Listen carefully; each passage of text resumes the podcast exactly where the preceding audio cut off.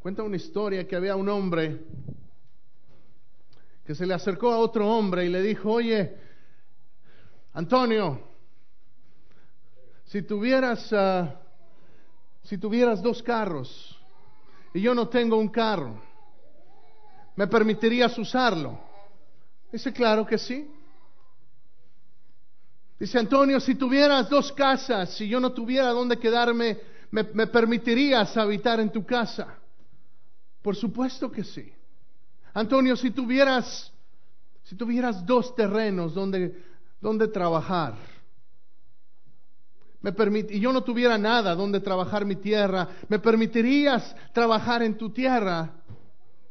Y dice, por supuesto que sí te permitiría.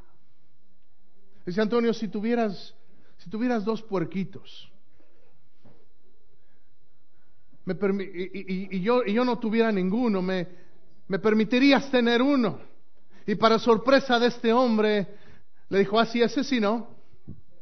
Eso sí no. Y se quedó el otro pues pensando, bueno, si tuvieras dos carros, me lo prestabas, si tuvieras dos casas, me prestabas una, si tuvieras dos terrenos, me prestabas uno, pero un puerquito. Y le dice, pero ¿por qué no? Dice, ah, porque los dos puerquitos, esos sí los tengo. Esos sí los tengo. Eso sí los tengo. ¿Sabe por qué? Porque es fácil hablar, escuche bien, es fácil hablar de lo que haríamos con lo que no tenemos. Ponga atención, es fácil hablar de lo que haríamos con lo que no tenemos, pero no es tan fácil hacer lo que deberíamos con lo que sí tenemos. Como que lo dejé así o, es fácil hablar de lo que haríamos con lo que no tenemos. Si tuviera, entonces haría esto, haría aquello, daría. Pero no es tan fácil hacer lo que deberíamos con lo que sí tenemos. Esta mañana voy a hablar de un tema del cual no he hablado en domingo en la mañana desde que la iglesia comenzó. Es un tema delicado, pero firmemente creo que este es el tiempo. Es el tiempo de hablar de un tema especial, es tiempo de que hablemos del dinero en la iglesia. ¿Por qué? Porque es tiempo de poner en orden nuestras casas. ¿Sabe? En la Biblia hay más de 700 referencias que hablan sobre el dinero. Y hay algunos que luego, luego piensan, no, no va a hablar sobre las ofrendas y va a hablar sobre los diezmos. Y ya nos va a pedir que demos. Esta mañana, hermano, es el Espíritu Santo el que yo quiero que le hable a usted y no yo. Y no, no le voy a hablar directamente de eso. Le voy a hablar de lo que Dios, de lo que Dios puso en mi corazón comunicarle esta mañana. ¿Por qué? Porque es triste que el pueblo cristiano viva encadenado a situaciones económicas. Sí hay, hay recesión, sí, sí hay problemas, sí, sí hay, sí, sí batallamos. Muchas veces simplemente por nuestro estado, eh, nuestro estado migratorio en el cual estamos en este lugar. Pero la realidad de las cosas es que no importa donde yo esté, Dios quiere que yo prospere. Con papeles o sin papeles, Dios quiere que yo prospere. Esta mañana voy a hablarle sobre el dinero. Hemos estado hablando estos primeros dos meses de poner en, casa, en orden nuestra casa. Y este es un área muy importante, ¿sabe? La razón número uno por la cual hay discusiones en casa es por el dinero. Es la razón número uno por la cual hay discusiones en casa. El 80% de las personas en los Estados Unidos, el 80% de las personas están endeudadas y gastan más de lo que reciben. Hay algo, hay algo mal ahí, hermanos. Y el pueblo de Dios tiene que ser el primero en poner el ejemplo, en ordenar nuestra casa. Quiero darle Quiero, quiero, hablarle en dos partes esta mañana y probablemente el próximo domingo voy a continuar. Pero el primer principio, por favor escríbalo, el primer principio es Dios es dueño de todo. Dios es dueño de todo. ¿De cuánto es dueño Dios? De todo, hermanos. Nosotros solamente somos mayordomos somos administradores, pero el que es dueño de todas las cosas es Dios. ¿Qué dice Santiago 1.17? Si tiene su Biblia, abra su Biblia en Santiago 1.17. Y la palabra del Señor nos dice esta mañana en el libro de Santiago, está hacia el final de su Biblia. Santiago 1.17. Dice toda buena dádiva y todo don perfecto desciende de lo alto, del Padre de las luces, en el cual no hay mudanza ni sombra de variación. Todo don perfecto, toda dádiva, toda cosa buena, todo lo que tengo, viene de dónde? Viene de lo alto, viene de Dios. Todo le pertenece a Dios. ¿Tú crees que esa casa es tuya? Error es de Dios. Tú crees que ese carro es tuyo. Error. Ese carro es de Dios. Tú crees que ese dinero que tienes en la cartera o en la cuenta del banco es tuyo. Error. No es tuyo. Es de Dios. Dios te lo ha dado en su misericordia. Todo lo que tienes, bien lo tienes porque Dios te lo ha dado.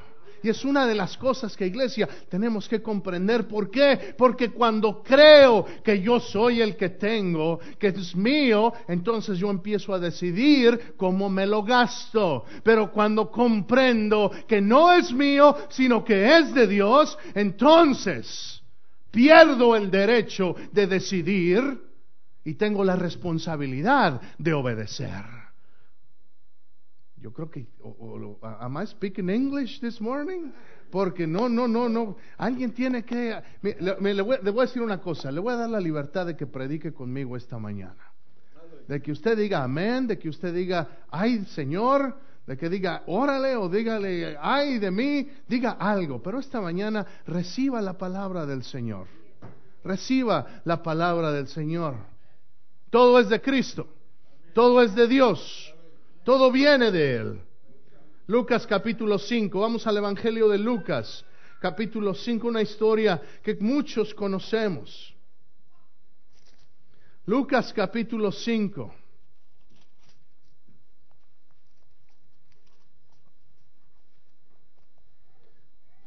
Vamos a leer los primeros tres versículos.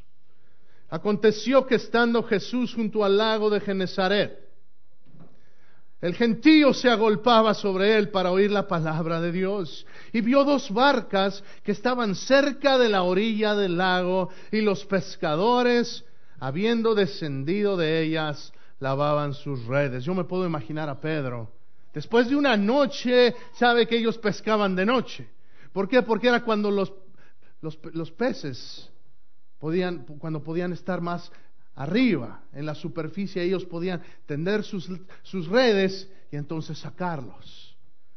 Yo me imagino que después de una noche, cansados, ya, ya, ya, ya habían terminado, ya habían terminado, la, el día laboral había acabado. Estaban tendiendo las redes, dejándolas que el sol las empezara a secar. Yo me imagino que Pedro ya a lo mejor ya estaba ahí su red o, a lo mejor mandó a Juan, Juan, entiéndela. Y él quizás se sentó y se puso a pensar, ¿cómo le vamos a hacer hoy? No cachamos nada, la venta va a estar baja hoy. ¿Y qué pasa, hermanos? Versículo 3. Y entrando en una de aquellas barcas, la cual era de Simón, le rogó que la apartase de tierra un poco. ¿Quién le rogó? Jesús. Y sentándose enseñaba desde la barca a la multitud. ¿Sabe? Hay un principio, hay un principio especial en este pasaje que Pedro, no sé si ya lo había comprendido, pero Pedro dejó que Jesús se subiera, se metiera en su lugar de trabajo. Pedro dejó que Jesús se metiera, se involucrara, no solamente en su vida de domingo, o no solamente en su vida religiosa, sino que dejó que, Jesús se metiera en su barca, su lugar de trabajo. ¿Sabe? Cuando invitamos a Jesús a que se meta en todas las áreas de nuestra vida, hay cambios. Cuando dejamos que, que Jesús afecte no nada más mi vida espiritual, ¿Será que los cristianos a veces decimos, ah, los domingos es del Señor, pero lunes a sábado, esos son míos? Y yo vivo como yo quiera. ¿Sabe? Tristemente hay gente que así piensa. Tristemente hay gente que dice, bueno, el domingo voy, me limpio la conciencia, ya cumplí. Y volvemos a empezar el lunes. Déjeme decirle, cuando dejamos que realmente Jesús ponga el pie en la barca, Jesús pone las cosas en orden. Jesús pone las cosas en orden. Si Jesús se involucra, tendré mejores resultados. Quizá muchos de nosotros, quizá la mayoría, si no es que todos, si somos honestos, hay a menos de que sean excelentes mayordomos y tengan un don especial para la administración, la mayoría de la gente batalla con el dinero. La mayoría de la gente está endeudada.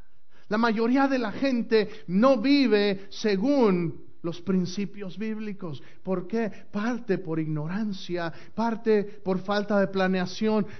Y Dios no quiere que el pueblo sea ignorante. La palabra del Señor dice que por ignorancia es que el pueblo pereció. Pero Dios no diseñó eso para nosotros. Dios diseñó para nosotros prosperidad. Está bien que diga eso, hermanos, esta mañana, que Dios desea que prosperemos. Dios desea que prosperemos. Ahora no estoy hablando de esa prosperidad falsa que luego lamentablemente hay gente que abusa y que agarra versículos aquí y allá y empieza a predicar que si vienes a Cristo, entonces todo te va a salir bien. Esa no es la prosperidad de Dios.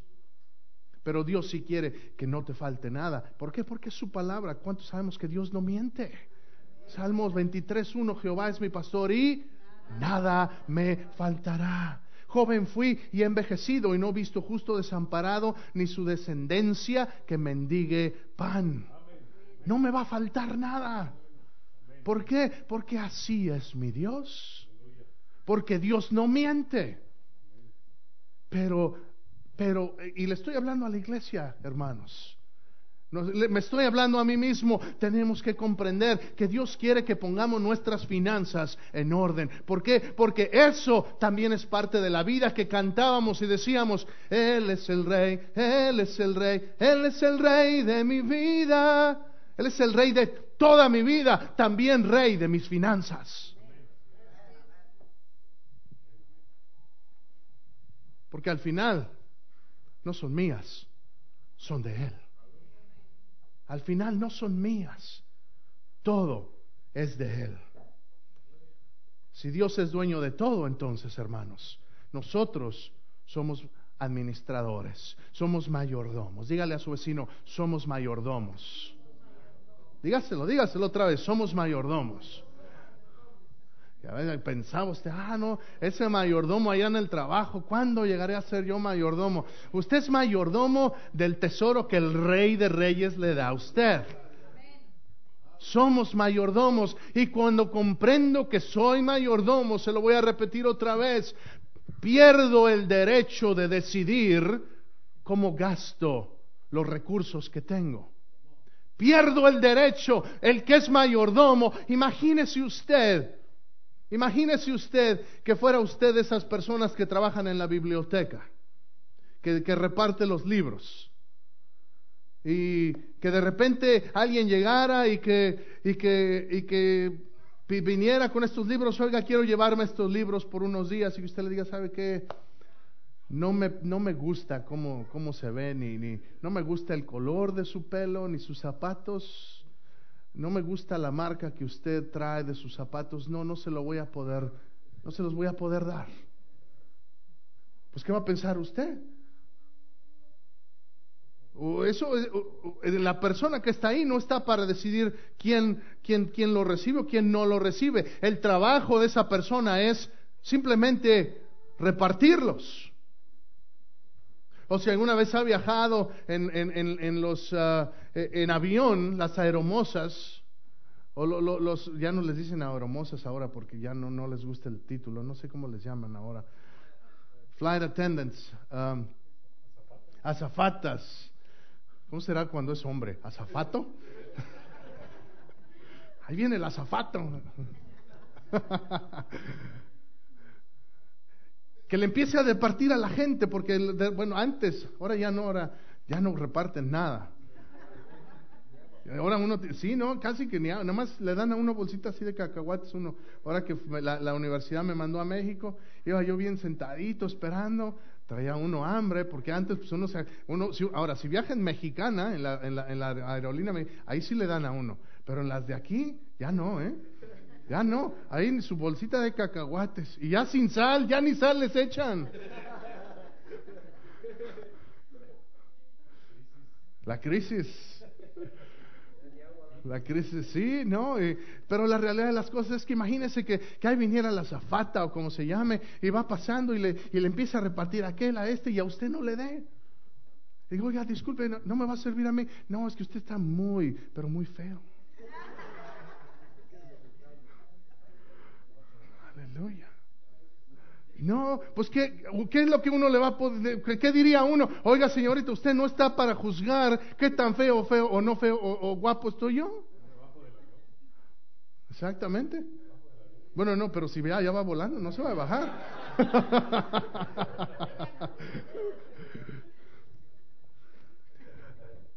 Ella no está para decidir o él no está para decidir quién recibe o quién no recibe. Su responsabilidad es simplemente administrar. Hermanos, cuando tenemos los tesoros de Dios, todo lo que nos ha dado, todo lo que nos ha dado, no estamos para decidir, estamos para administrar. Y al buen administrador se le da más. Se acuerda de la parábola de los talentos. Hubo uno que recibió cinco, otro que recibió dos y otro recibió uno. ¿Y qué fueron a hacer? Los, que recibió cinco y dos fueron invirtieron más y recibieron el doble. Pero el que nomás recibió uno, ¿qué pasó? Dijo, ah, no, yo lo voy a enterrar. Y cuando llegó el maestro, cada uno fue y le presentó, maestro, mira, lo que me diste aquí está, más los intereses, más lo que gané para ti. ¿Y qué le dijo el maestro? Dice, buen siervo y fiel, en lo poco has sido fiel, en lo mucho te pondré. ¿Cuántos saben que para, para, para promoverse en el reino hay que ser fieles en lo poco? Para avanzar en el reino, para ir de nivel a nivel, hay que ser fieles en lo que Dios nos ha dado. Cuando llegó con el que nada más le había dado uno, le dijo, a ver, ¿y tú a ti te di uno? ¿Qué, tienes? Yo me imagino a lo mejor al maestro esperando también, pues este me, le di cinco, me dio diez, este también me lo duplicó. Pues este le di uno, pues seguro que al menos me va a dar dos. Pero no, le dice, maestro, mira, yo sé que tú eres bien exigente. Así que yo tenía miedo de ti. Tú eres el patrón, tú eres el boss. Así que fui y lo enterré y aquí, lo que me diste, mira, aquí está. ¿Y qué es lo que le dijo? Dijo, siervo insensato, sabiendo que soy, que soy exigente, sabiendo que espero que no te quedes con las manos cruzadas, porque es lo que está diciéndole, sabiendo que yo espero que tú pongas a trabajar lo que te he dado, no lo hiciste. Y lo echaron fuera. Y lo que se le, lo poquito que se le dio, se le quitó y se le dio al que tenía más. Para avanzar en el reino hay que ser fieles donde Dios lo ponga. Hay gente que, hay gente que llega, ninguno de aquí, pero ha habido gente que llega aquí a la iglesia en los primeros, al segundo domingo me dice, pastor, yo soy maestro, ¿cuándo me deja enseñar? Así ha llegado gente y le digo, nadie de aquí ya se, no, no, no, no duran. Porque es, gente que cuando uno se quiere servir, no importa dónde lo pongan a uno. Cuando uno quiere servir, no importa dónde lo pongan a uno. Uno sabemos que no lo hacemos para los hombres, lo hacemos para el Señor. Quiero darle seis actitudes del corazón. Seis actitudes del corazón que por las cuales Dios no bendice a su pueblo. Por las cuales quizá tenga usted o tenga yo dificultades con el dinero. Seis actitudes del corazón por las cuales Dios no nos da dinero. ¿Sabe? Le hicieron una encuesta y la mayoría de las personas les, les, preguntaron, oiga, ¿cuánto dinero más necesita usted para vivir bien? ¿Cuánto dinero más necesita usted para vivir bien? Y la mayoría de las personas dijeron 30% más. Sin importar cuánto ganaban, a los que ganaban poco, dijeron 30% más. A los que ganaban mucho, dijeron 30% más. Yo tengo la impresión de que si se les diera ese 30% más, todavía querrían 30% más. ¿Por qué? Porque no se trata de lo que tengo en la cartera sino de lo que tengo en el corazón. Por eso es importante que examinemos esta mañana el corazón, hermanos, y comprendamos las razones por las cuales Dios nos da, primero le voy a hacer las razones por las cuales Dios nos da dinero y después les voy a dar, le voy a decir cuáles son las razones por las cuales Dios no nos da dinero. Primero, ¿por qué es que Dios sí nos bendice? Número uno, para proveer a nuestros amados. Para eso es que Dios nos da el dinero, para proveer a nuestros amados. Primera de Timoteo 5.8, si está anotando, anótelo. Primera de Timoteo 5.8. El que no provee para los suyos y sobre todo para los de su propia casa, ha negado la fe y es peor que un incrédulo. Cuando Dios nos bendice, nos bendice para que primero tengamos cuidado de nuestras familias. Que mi esposa no tenga que preocuparse cómo le voy a hacer para ir a comprar frijoles, aunque sea frijoles, pero que haya para eso. ¿Sabe, esposos? Le voy a hablar a los esposos en este momento. Es nuestra responsabilidad como varones proveer para nuestras familias. Proveer para nuestras familias. Tenemos que ser proveedores. Si Dios nos da dinero es para ser responsables de que, de que, de que las cuentas, los biles se paguen a tiempo. Para eso es que Dios me provee dinero, para suplir mis necesidades. Para que si tengo alguna responsabilidad alimenticia en otro lado, para que de eso yo también sea responsable y que yo cubra todas las necesidades de mis amados. Esa es la primera razón por la cual Dios nos da dinero. La segunda razón por la cual Dios nos da dinero es para pagar deudas. Número dos, es para pagar las deudas. Vayamos a Romanos capítulo 13. Romanos capítulo 13.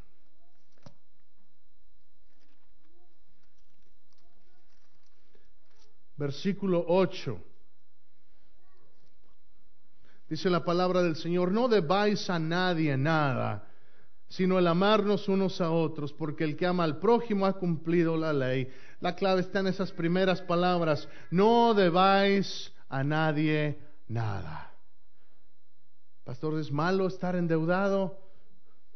La palabra del Señor es clara y dice que no hay que deber. Ahora la situación, la realidad de la vida es que sí tenemos que, tenemos, tenemos compromisos. Yo por ejemplo, yo estoy pagando mi casa. Si no, si no tuviera una deuda, yo no podría estar viviendo en el lugar donde vivo. Dios me ha llamado a ser buen administrador de lo que Él me ha dado. Y antes de comprar esa casa, mi esposa y yo nos sentamos y vimos cuánto podemos gastar al mes. ¿Por qué? Porque el problema está cuando empiezo a gastar el cheque de la próxima semana cuando todavía no llega. Cuando digo, bueno, lo voy a poner en la tarjeta de crédito y la pago el próximo mes. Bueno, ¿qué le hace pensar que si ahorita no tiene dinero, en un mes sí va a tener dinero para pagar la tarjeta de crédito? No me malentienda, hay, emergencias, yo entiendo eso. Hay situaciones en las cuales uno lamentablemente sí tiene que endeudarse, pero uno tiene que ser buen administrador, diligente, prudente.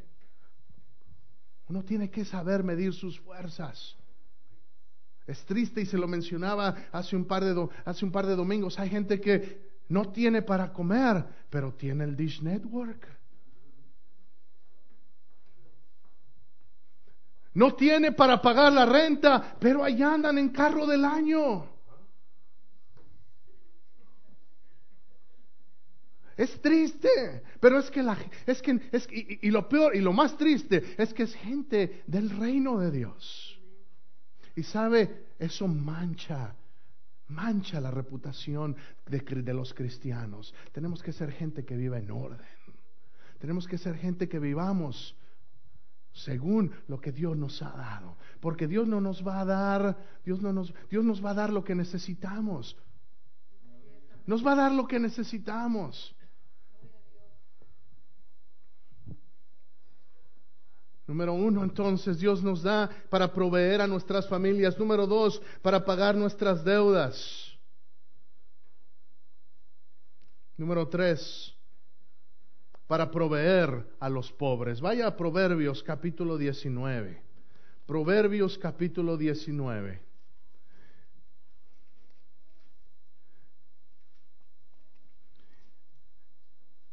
Y, sé que quizá hay muchas más razones por las cuales Dios nos da dinero, pero yo quise concentrarme en estas tres esta mañana, para proveer a nuestros amados, para pagar nuestras deudas, y número tres, para proveer para los pobres. Proverbios 19, 17.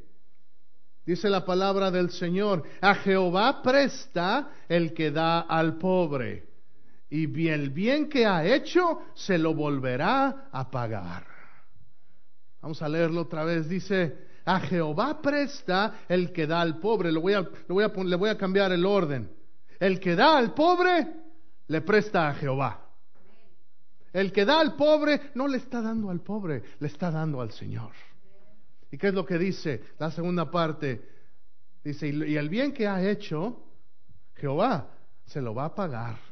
¿Por qué? Porque déjeme decirle, si hay alguien que, sabe pagar deudas, es nuestro Dios. Si hay alguien que cumple su palabra, es nuestro Dios.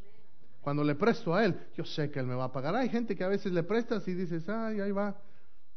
Ese no sé si va a regresar. Pero cuando yo invierto en el reino, yo sé que va a dar fruto. Yo sé que va a regresar cuando proveemos para los pobres. ¿A qué se refiere eso? Al, que, al que está en necesidad, hermano. Tenemos madres solteras aquí en la iglesia, que yo sé que hay varones que, se han, que han sido movidos por el Espíritu Santo y han bendecido. Y Dios los ha prosperado por eso. Porque hay situaciones a veces en las que no está el varón para proveer, como les decía. Y, las hermanas están ahí batallando. Dios bendiga a nuestras hermanas solteras, mamás solteras. Pero también que Dios las bendiga a través de la iglesia. Si Dios nos da, no es para que acumulemos, sino es para que demos. Es para que demos.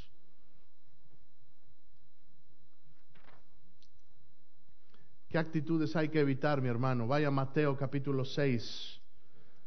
Mateo capítulo 6, versículo 24. Mateo 6, 24. Si está recibiendo esto, hermano, en su espíritu esta mañana, es importante que comprendamos todo, todo, absolutamente todo es del Señor. Y yo soy un administrador. Y hermano, yo quiero ser un buen administrador. Yo quiero que cuando llegue al cielo, yo sea recibido Y que el Señor diga, bien, buen siervo y fiel, en lo poco fuiste fiel, en lo mucho te pondré. ¿Ya lo tiene?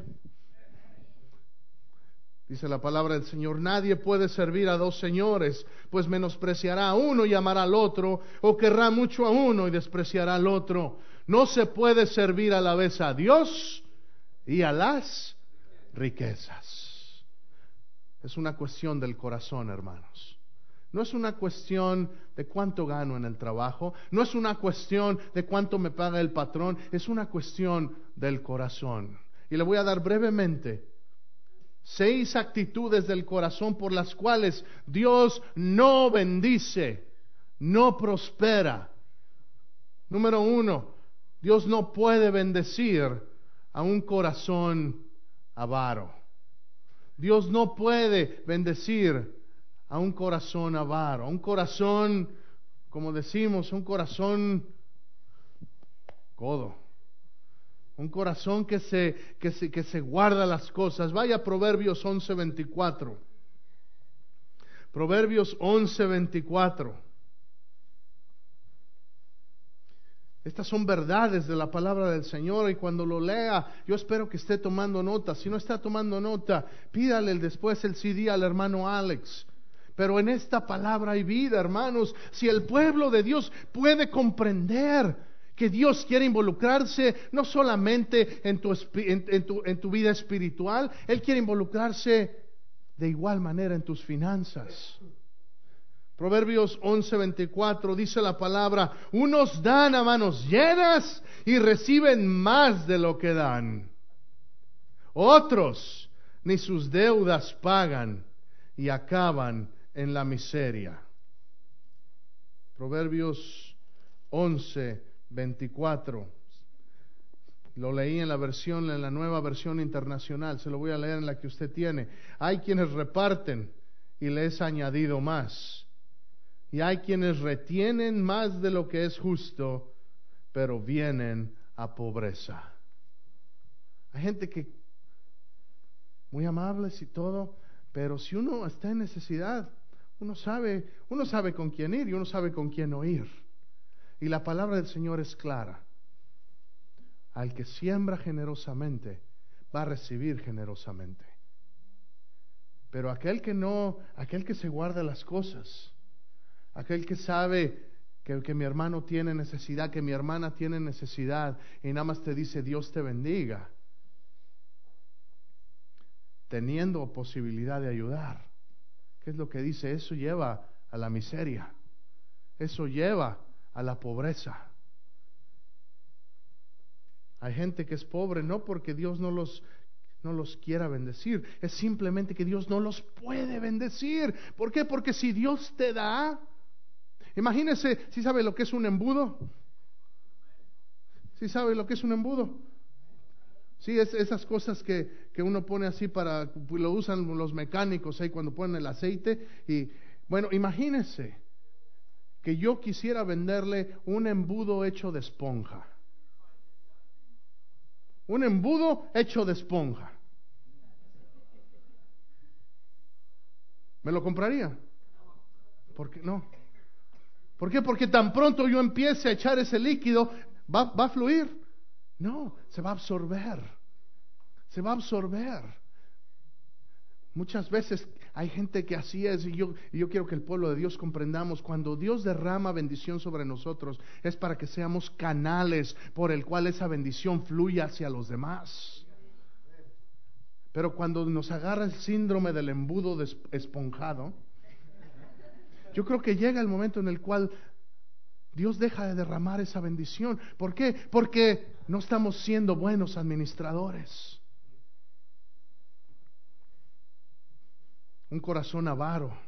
Dios no puede, no puede bendecirlo. Dios no puede bendecirlo.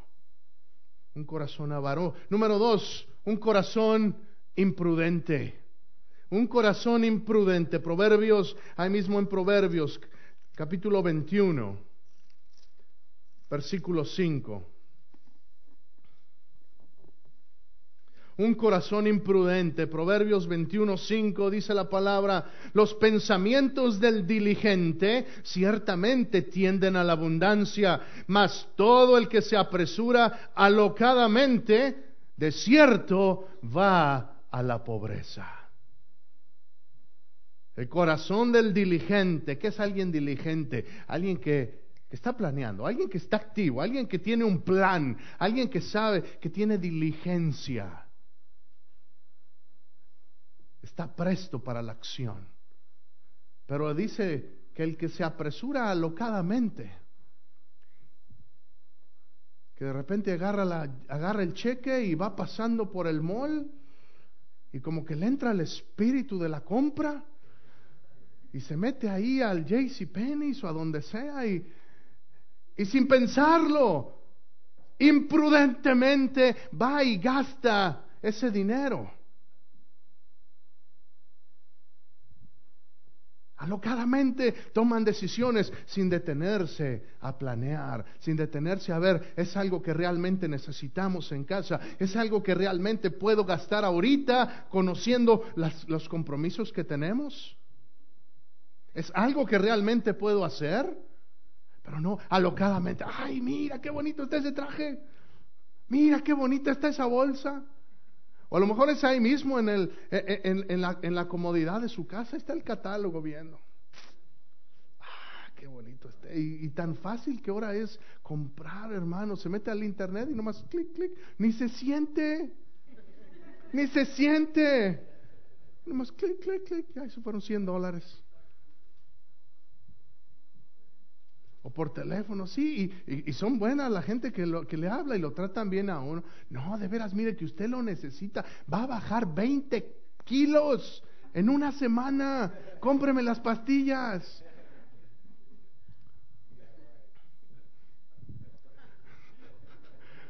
No me diga que pise algún callo por ahí.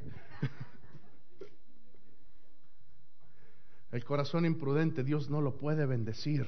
Cuando uno toma decisiones alocadamente, ¿sabe cuál es una manera de prevenir un corazón imprudente? Hay una palabra que muchos cristianos no conocen o, la conocen pero hacen como que no la ven. Se llama presupuesto. Se llama presupuesto, hacer un presupuesto. ¿Qué es eso, pastor? Hacer un presupuesto es ver, sentarme con mi esposo y mi, mi esposos juntos y decir cuánto entra y cuánto tiene que salir. Y vamos a planear. ¿Por qué? Porque así yo puedo ver, ah, pues mira, lo primero, y, es, y esto viene la próxima semana, pero lo primero es el 10% para mi Señor. Se llama el diezmo. Y el próximo domingo le voy a hablar de eso. Sin importar las circunstancias, sin importar cuánta deuda tenga, sin importar qué cuentas tenga que pagar, lo número uno siempre debe ser el diezmo al Señor. Hay gente que dice, ay pastor, eso es del Antiguo Testamento. Le digo, ¿sabe? Pues si quiere hacerlo como el Nuevo Testamento, la palabra del Señor me dice en Hechos capítulo 3, 4 y 5, que venían y daban todo. Si quiere hacerlo, aquí lo necesitamos. Así que mejor escoja Antiguo o Nuevo Testamento. La realidad es que no cambió, no cambió. Jesús sí vino a abolir la ley, pero vino a abolir la ley, la ley escrita, pero no la ley moral. La ley moral sigue siendo el 10%. Las primicias son para el Señor. No me va a alcanzar, pastor, si doy el 10%. Y me estoy adelantando al próximo domingo. Pero es que necesitamos comprender. No me va a alcanzar para pagar todo lo que tengo que pagar. Si, si así lo declara, así va a ser. Pero si usted le cree a Dios, Dios lo va a bendecir. Y nos podemos ir a Malaquías 3, 8, 9 y 10 y dice, cuando no das tu diezmo, has robado a Dios. En otras palabras, eres un ratero. Ay, pastor, qué feo sonó eso. Pero es la realidad. ¿Por qué? Porque cuando no le doy a Dios su lugar, le estoy robando. Y no solamente le estoy robando, sino me atraigo maldición. Porque dice, malditos sois Por eso el pueblo no, a veces no prospera. Por eso a veces hay maldición viniendo. Por eso es que Dios no puede bendecirme. Porque no estoy obedeciendo. ¿Por qué? Porque no comprendo que todo es de Dios. Todo es de Dios. Y se me olvida que yo estoy para administrarlo. Y como administrador, la primera regla es de lo que entre. El 10% para mi Señor. Pero hay que hacer un presupuesto. Y, veo y cuánto me va a sobrar para cuánto podemos para, para, para, pagar las deudas, para ahorrar. Es otro de los buenos hábitos que hay que hacerse. Primero le pago a mi Señor, después me pago a mí mismo. Hay que abrir una cuenta de ahorros para las emergencias. Hay gente, hay libros, puede usted ir a, los, a, las, a, las, a la librería cristiana. Yo le puedo recomendar varios libros que puede sobre gente que hace que, que, da buenos consejos. Pero es importante que ahorremos, es importante que estemos preparados para el futuro. Y después uno puede ver pues cuánto, cuánto para pagar la luz, la comida, y ya cuánto queda. Y pues bueno, sabemos, vamos a poder salir a comer al restaurante una vez al mes. Pero si uno no sabe cuánto está gastando, pues ah, yo creo que sí sale, ¿no, mija? Sí, vamos. Y, no se van al Sisis, se van al Olive Garden. Aleluya.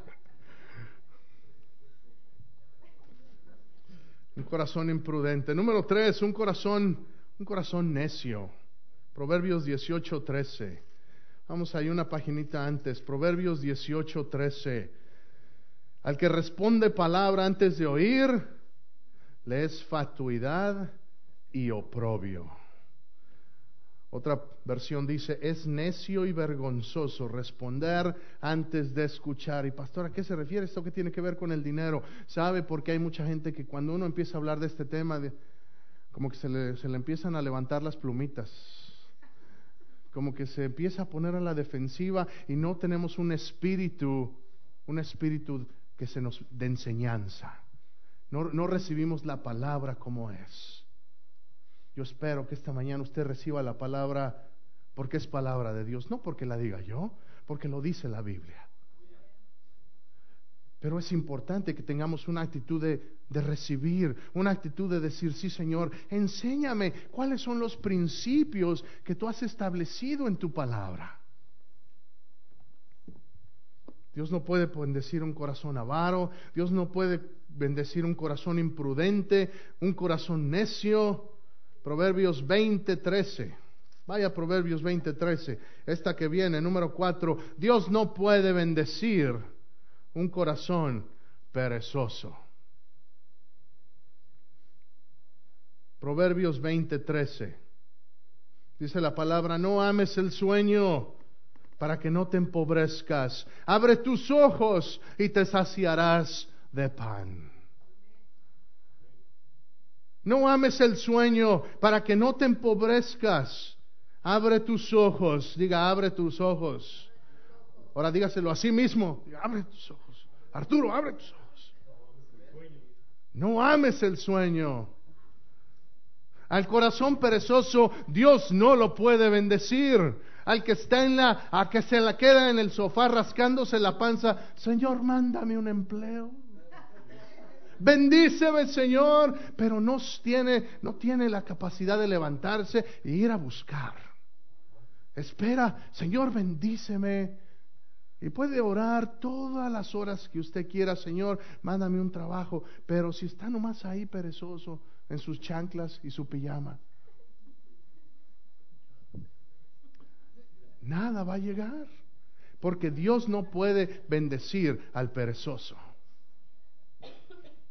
Dios quiere que el pueblo se mueva.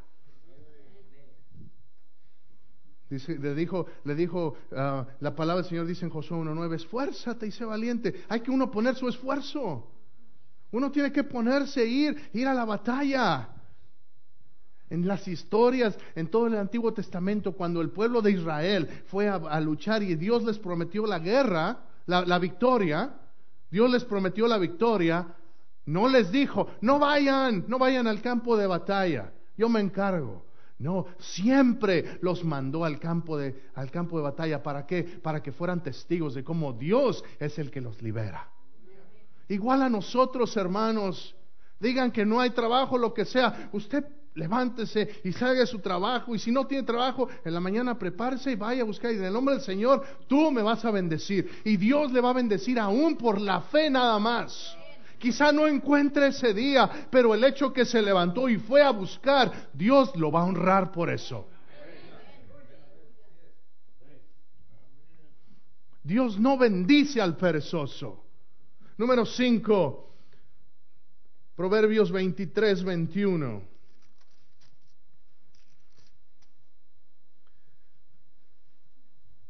Al corazón indulgente, Dios no lo puede bendecir. Dice la palabra, porque el bebedor y el comilón empobrecerán, y el sueño hará vestir vestidos rotos. El corazón indulgente. ¿Qué es eso, pastor? El corazón indulgente es lo opuesto del corazón avaro.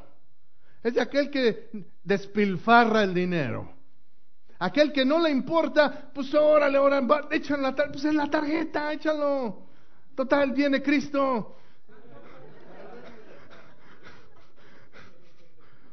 Ahí se quedan los bancos. Yo me voy con el Señor.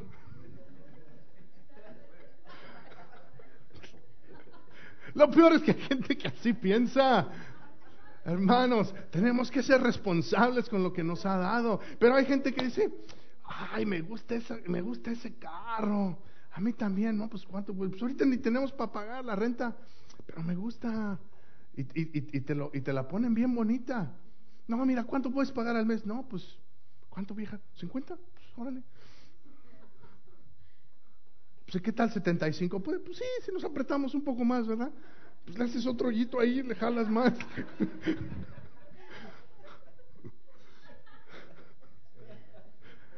Al corazón indulgente, Dios no lo puede bendecir.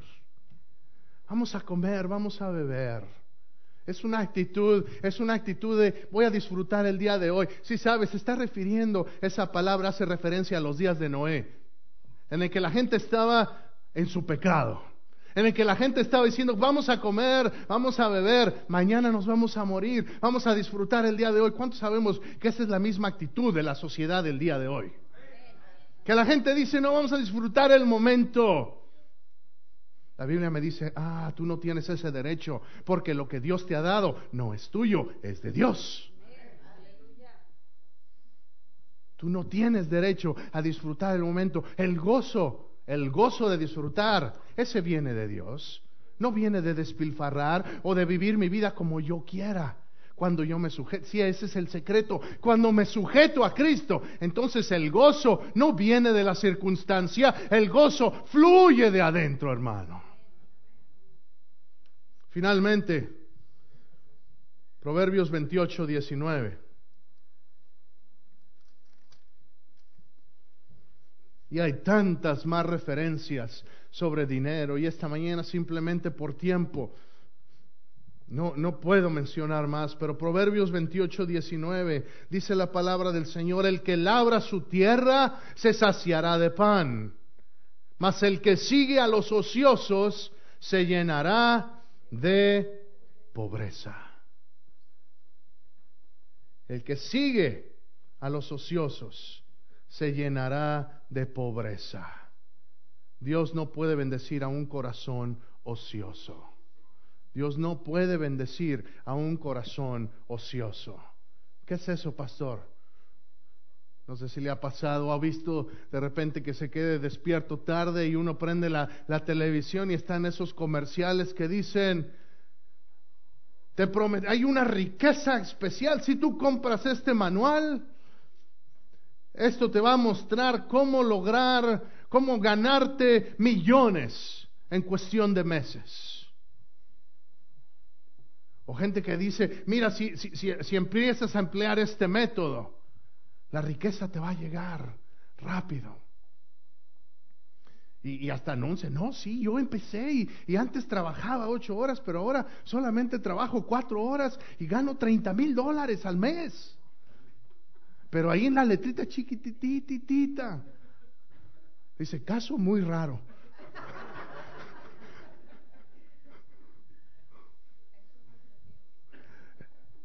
Hermano, si es demasiado atractivo, si parece demasiado bueno para ser verdad, es porque lo es. Todos son esquemas, esos de, de hacerse rico rápido. Dios bendice al trabajador. Dios bendice a aquel que es diligente. Dios bendice a aquel que es prudente, al que es buen administrador. Dios no puede bendecir a aquel que y, tengo que decir una palabra, no, yo espero que aquí no a nadie le a nadie le caiga directamente, pero eso de la lotería, hermanos. Eso eso del gambling, de ir a los casinos. Eso eso no es de Dios. Eso no es de Dios. Eso de andar, pues pastor, son nomás dos dólares y si me gano el millón, se los doy a la iglesia, ni los va a dar. No, no es de Dios, hermanos. Eso va en contra de los principios de administración de la palabra de Dios. Eso va en contra. ¿Por qué? Porque Dios, Dios no, no, no es un Dios de que da poquito para, para que uno acumule mucho. De hecho, si vemos las estadísticas, los lugares donde hay casinos, los lugares donde se permiten lo que llaman el gambling, los juegos al azar, el nivel de pobreza es extremo. El nivel de pobreza es extremo. ¿Por qué? Porque eso no va en contra de los principios de Dios. exactamente. Las Islas Caimán, todas esas áreas todo eso es... Y, qué, ironía, la gente aún lo recuerda. Ahí en Las Vegas, ¿cómo le llaman a Las Vegas en inglés? the Sin City, la ciudad del pecado. Así le llaman, Sin City, la ciudad del pecado. Eso de la lotería, eso del ráscale aquí o el ráscale allá, todo eso no es de Dios, hermano. Yo le voy a decir una cosa, que con esos dos, tres, cinco dólares, la gente debería hacer, y yo espero de veras que nadie lo haga, pero si aquí, si hay alguien que a lo pastor pues lo he hecho a veces, no me tiene que confesar, delante de Dios arrepiéntase. Y la próxima vez, mejor agarre esos cinco dólares y vaya y, y, y, cómprele a alguien, a, alguien, una, alguien que necesite, cómprele un, un, una Happy Meal a un niño que no tenga que comer. Invierta dando al pobre. Invierta dando al pobre. Son seis actitudes que el Señor no bendice. No bendice un corazón avaro, un corazón imprudente, un corazón necio, un corazón perezoso, un corazón indulgente, ni un corazón ocioso. Esta mañana ya estoy terminando. Por favor, examine su corazón. Quizá es tiempo de que, de que haya una plática seria en casa. Quizá es tiempo de que haya una plática con la familia y decir, vamos a sentarnos y vamos a orar sobre nuestras finanzas. Y saca el, y saca el, eh, sácame el cheque y vamos a ver cuánto va a entrar y vamos a ver cuánto va a salir. Y vamos a ponernos en orden con Dios. Y vamos a hacer un presupuesto. Y si alguien necesita ayuda con eso, por favor, hable conmigo. Vamos, para eso está la iglesia, para que crezcamos, para que nos eduquemos. Porque Dios quiere gente que sea ejemplo para los de afuera. Yo quiero que seamos una iglesia. Mire, por eso, por eso, desde el, el, mes pasado, cuando tuvimos la reunión de negocios, no sé si todos los que estuvieron se recuerdan, en mi corazón está este año que terminemos de pagar esos seis acres que tenemos allá. Y yo les comenté que tengo un reto. Yo quiero que haya 20, 20 familias que se comprometan a que en los próximos de 3 a 6 meses, que en los próximos de 3 a 6 meses me digan, pastor, yo me comprometo a ofrendar 400 dólares. Y esto, que el Señor se lo ponga en el corazón. Pero si 20 familias se comprometen a pagar, cuatro, a ofrendar 400 dólares para eso, para eso, en tres meses salimos de esa deuda y estamos libres de deudas como iglesia. Dios quiere que estemos libres de deudas. Hay, hay tres familias que ya me dijeron, pastor, cuente conmigo. Y yo también. Cuatro ya. Entonces, yo le invito. Siempre hay un pastor que me, que, que, me comentaba y me decía, oye, me, le preguntaba a mi papá, debo, debo, debo ayunar por mis finanzas. Debo ayunar por mis finanzas. Y su papá le dijo, no ayunes por tus finanzas, por las finanzas se siembra. Por las finanzas se siembra. No estoy diciendo que no hay que orar, no estoy diciendo que no hay que consagrar, pero acuérdese el principio, todo es de Dios. Y Dios da para que demos. Así que si usted tiene para dar, déjeme decirle, cuando usted da para el Señor, usted va a recibir interés. No, no, no, no lo estoy diciendo con el interés de incrementar las ofrendas o no. Sí necesito. La iglesia sí necesita su ofrenda. La iglesia sí necesita su diezmo. Sí lo necesita. Usted puede ver, todos los que son miembros tienen la libertad cualquier día de decir, pastor, puedo ver, puedo ver las cuentas de la iglesia. Y usted se va a dar cuenta que hemos estado bien apretados. Bien apretados. Pero yo confío en que el Señor nos va a prosperar. Por eso no dejamos de pagarle a nuestros misioneros. No dejamos de darle a nuestros misioneros. Lo primero que le digo a nuestra secretaria cuando, cuando, llegue, cuando llega el tiempo de, pase lo que pase, los misioneros siempre les tenemos que mandar su ofrenda. ¿Por qué? Porque sembrar en el reino. Esta mañana, hermano, Dios nos da, nos recuerda que Él es dueño de todo. Él es el dueño de todo.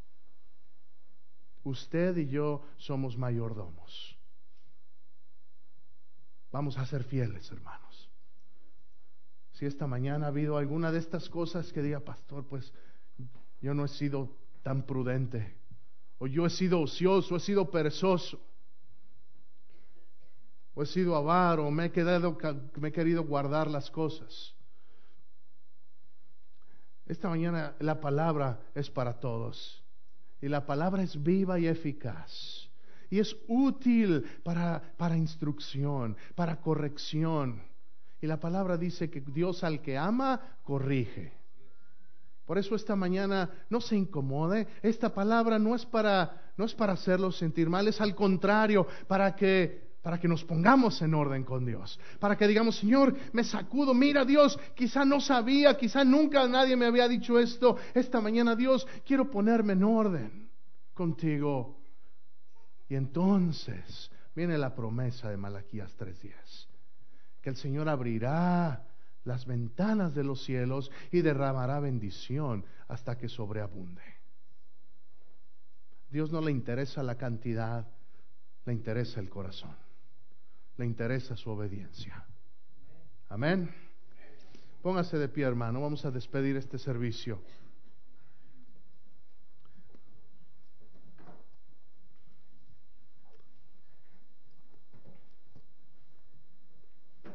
Mis hermanos músicos, son tan amables, por favor.